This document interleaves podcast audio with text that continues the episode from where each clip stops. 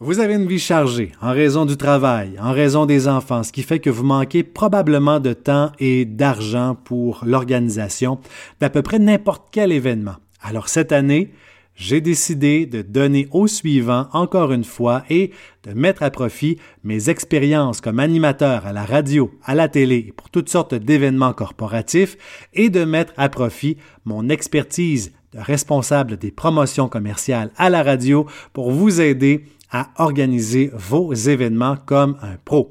Et aujourd'hui, on parle des quantités de nourriture et de rafraîchissement parce que j'aime pas bien ben le gaspillage.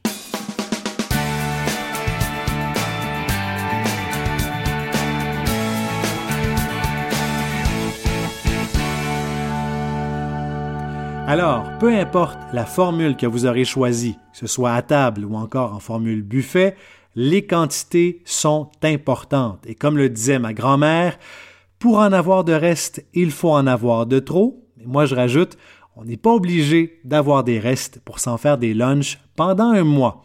Alors donc, quelle quantité de boissons préparées? Limonade ou punch, 4 litres pour 12 personnes. Boissons alcoolisées, on parle de bière, de vin, de champagne, de fort. 1,5 verres par heure par invité. Quelle quantité de nourriture, sandwich et plats principaux, 1,5 portions par invité.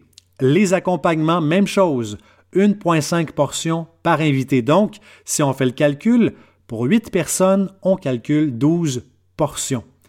Plateau de fruits, légumes, fromage, un grand plateau pour 12 invités, les bouchées en entrée ou dessert, 6 bouchées par invité, et en cocktail dînatoire, 12 bouchées par invité.